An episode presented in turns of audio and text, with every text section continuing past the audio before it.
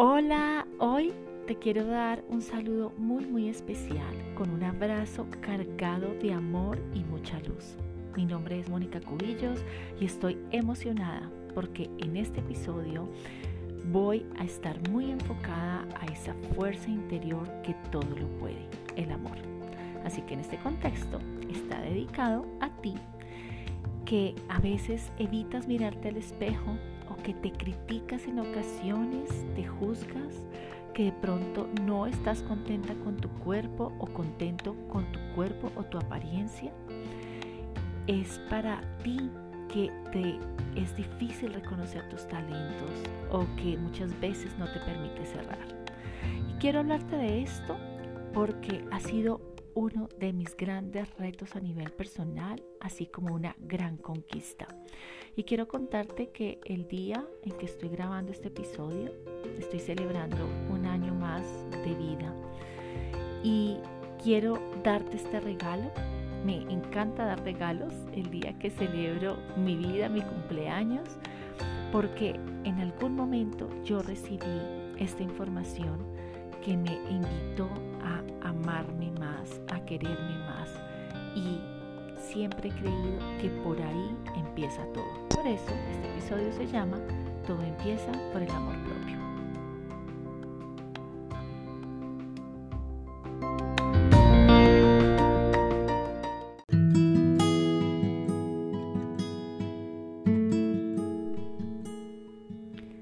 Para comenzar, te invito a que te conectes con la información que vas a escuchar.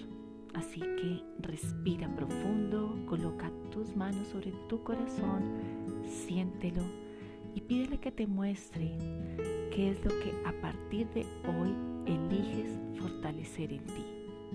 Inhala nuevamente, exhala y ponte en disposición.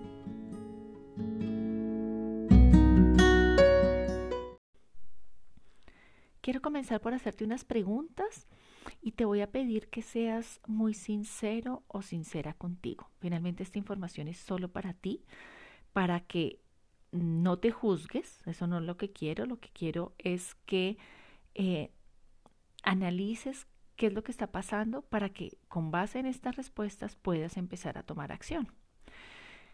Empecemos. ¿Qué ves cuando te miras en el espejo? Todas tus cualidades, fortalezas o te enfocas en lo que según tu percepción no está bien. Segundo, ¿estás conforme con tu cuerpo o te sientes incómoda o incómodo con él? Tercero, ¿tiendes a compararte con otras personas? ¿Piensas que son mejores que tú o que han logrado más cosas que tú? Cuarto, cuando te equivocas, te das duro. Aquí en Colombia significa te reprochas, te criticas y te cuesta reponerte de ese error. Y finalizo con la que más me gusta.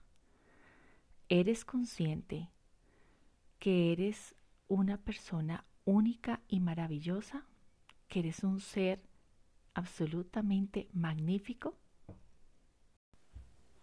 ¿Cómo te sientes con tus respuestas? ¿Podrías decir que eres una persona que se ama profunda e incondicionalmente o por el contrario te das cuenta que te hace falta amarte más y ser más compasivo contigo? Si esta última es tu respuesta, me alegra un montón que estés escuchando este podcast porque significa que llegó el momento de eh, reflexionar y elegir tomar acción para amarte verdaderamente. Es una decisión. Y voy a continuar como con lo que significa cada una de las palabras que te he dicho hasta el momento, porque quiero que hablemos el mismo idioma. Amarte significa reconocer quién eres, para qué viniste a este mundo. Esto en un plano superior de conciencia eh, tiene que ver con que entiendas que ya no se trata de ti, sino cómo trasladas lo mejor de ti a los demás. Y para que esto suceda, hay que empezar por reconocerte. Es decir, que te observes desde la compasión y el amor que mereces. Si tuvieras un espejo en este momento al frente tuyo, ¿qué observas? Quiero que mires tus luces y tus sombras. Cuando hablo de tus luces, son tus talentos, tus dones, tus fortalezas, em, eso por lo cual te reconocen las personas. Y tus sombras son todas esas oportunidades de mejora que tienes. Observar tus sombras no es sinónimo de crítica o de juzgarte duramente, por el contrario, es un sinónimo de oportunidad.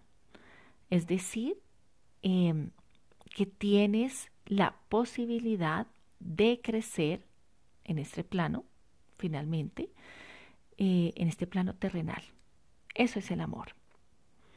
Otro punto que quiero que tengas en cuenta es que cuando yo hablo de tus sombras, también los podrías llamar como tus defectos. Sin embargo, eh, esto es una creencia a nivel personal mía, no me gusta esa palabra. Realmente la evito al máximo, ya que em, a nivel personal, cuando yo digo defectos en mi lenguaje, creo que es una palabra que me limita eh, por el, significado que tiene, el significado literal que tiene. Eh, un defecto es una carencia o una imperfección en lo que respecta a tus propias cualidades. Y personal, a nivel personal, siento que es limitante en la medida que me lleva a pensar desde la escasez. Sin embargo, te debo confesar que me gusta una parte de esa definición que habla sobre la imperfección, porque los seres humanos somos bellamente imperfectos. Y el aceptar esto eh, es una invitación a reconocernos con amor, reconocer nuestros propios errores y también reconocer eso que no nos parece tan atractivo de nosotros mismos. Así que también lo veo como una invitación a construir desde el amor. Alguna vez leí eh, algo parecido a esto. El amor es una construcción y cuando el ser humano se construye con amor, se convierte en un ser amoroso. Y le encontré muchísimo sentido porque considero que como seres en constante transformación, nos vamos construyendo, vamos eh, reaprendiendo, vamos soltando cosas, eh, vamos creciendo vamos construyendo nuestro propio carácter, nuestra personalidad, entre otras cosas. Y en ese camino nos convertimos en seres amorosos en la medida en que aceptemos quiénes somos, cómo somos y en la medida en que nos valoremos por lo que somos.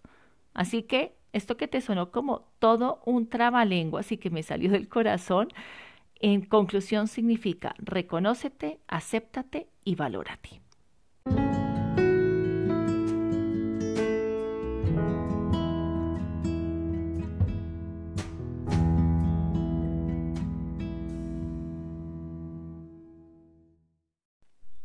No esperes a que alguien venga a reconocerte, aceptarte y a valorarte para sentirte merecedor de felicidad.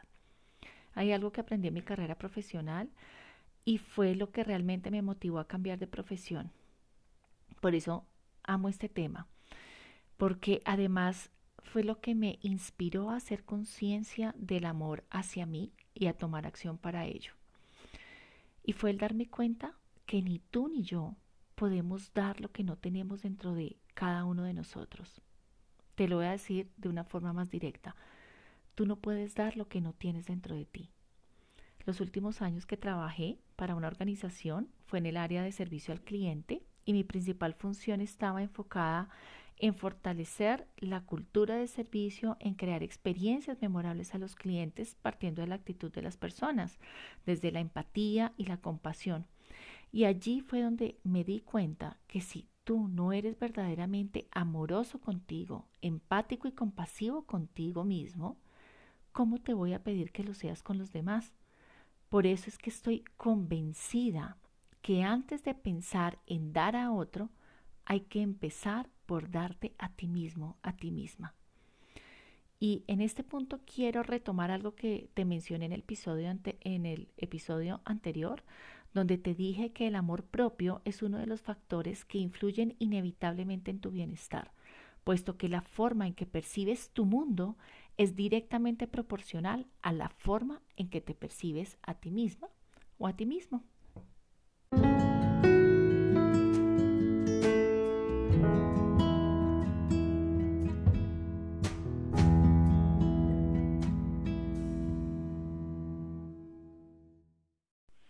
Así que mi invitación es a que dejes de juzgarte, a que te perdones por los posibles errores que hayas cometido, que te des el permiso de conectar con tus dones, con tus talentos, que agradezcas cada experiencia vivida, cada aprendizaje, que elijas vivir en el presente, que te conectes con tus valores, con tu verdadero potencial. Mejor dicho, conéctate con tu ser.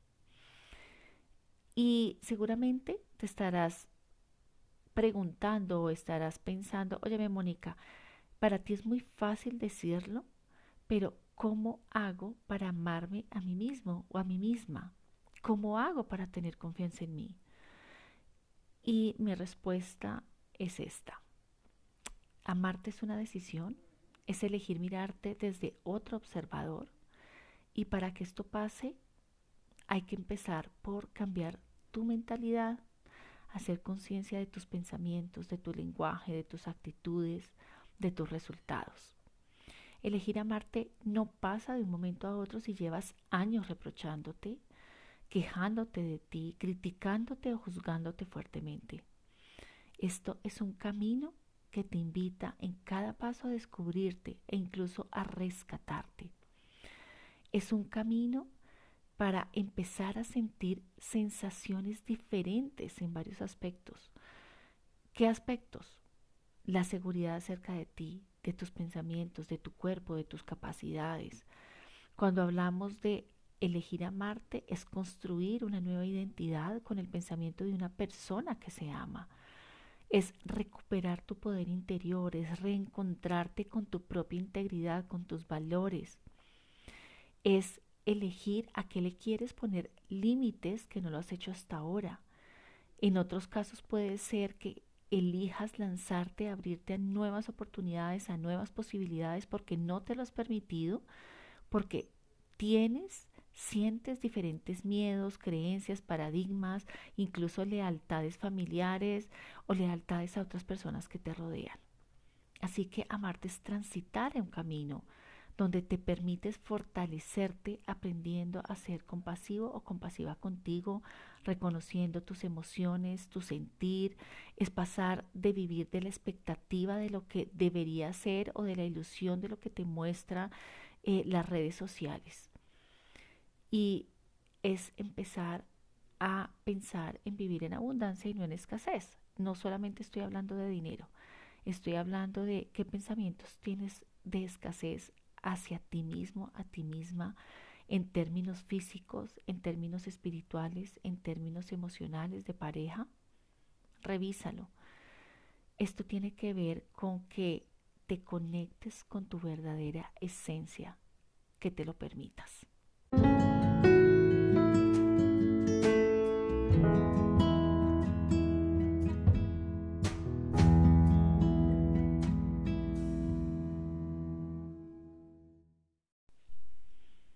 Si te permites conectar con tu propia esencia, es permitirte también conectar con tu propósito, con ese para qué viniste a este mundo.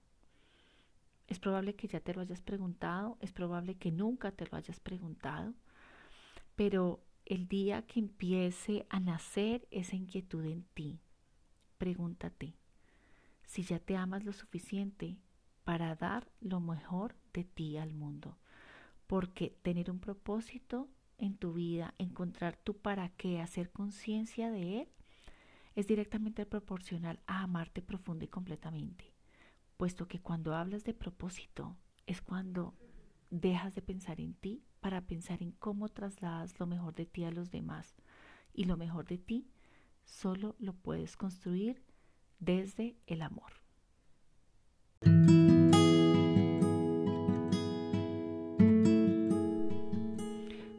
Ya para finalizar, quiero invitarte a hacer una conexión final. En este episodio te he hablado desde lo profundo de mi corazón y espero haber conectado con lo más profundo del tuyo. Así que te invito en este momento a cerrar tus ojos y a preguntarte cuánto te amas. ¿Será que para amarte debes empezar a mirarte con otros ojos que te permitan ver tu verdadera belleza externa e interna? A pesar de las imperfecciones que consideres que tienes y verlas como puntos a tu favor, piensa qué te hace ser una obra maestra. Recuerda que las obras maestras tienen detalles que a primera vista pueden llegar a ser subestimados, pero que en realidad tienen un profundo significado. ¿Cuáles son esos detalles que le dan significado a tu vida y a tu ser que has subestimado hasta ahora? O de pronto piénsalo de esta otra forma. Una obra maestra o una obra de arte siempre invita a cambiar la forma de percibir las cosas, porque su belleza no es predeterminada, tiene formas simples o con unos toques de rareza que la hacen única cuáles son esos toques que te hacen única, único y que por su simpleza no les has dado la importancia que merecen. Te invito a percibirte de forma diferente o a percibirte con los ojos del amor. Y un último punto. Recuerda que las obras maestras tienen detalles extraordinarios. Así que te invito a reconocer qué te hace ser extraordinaria o extraordinario.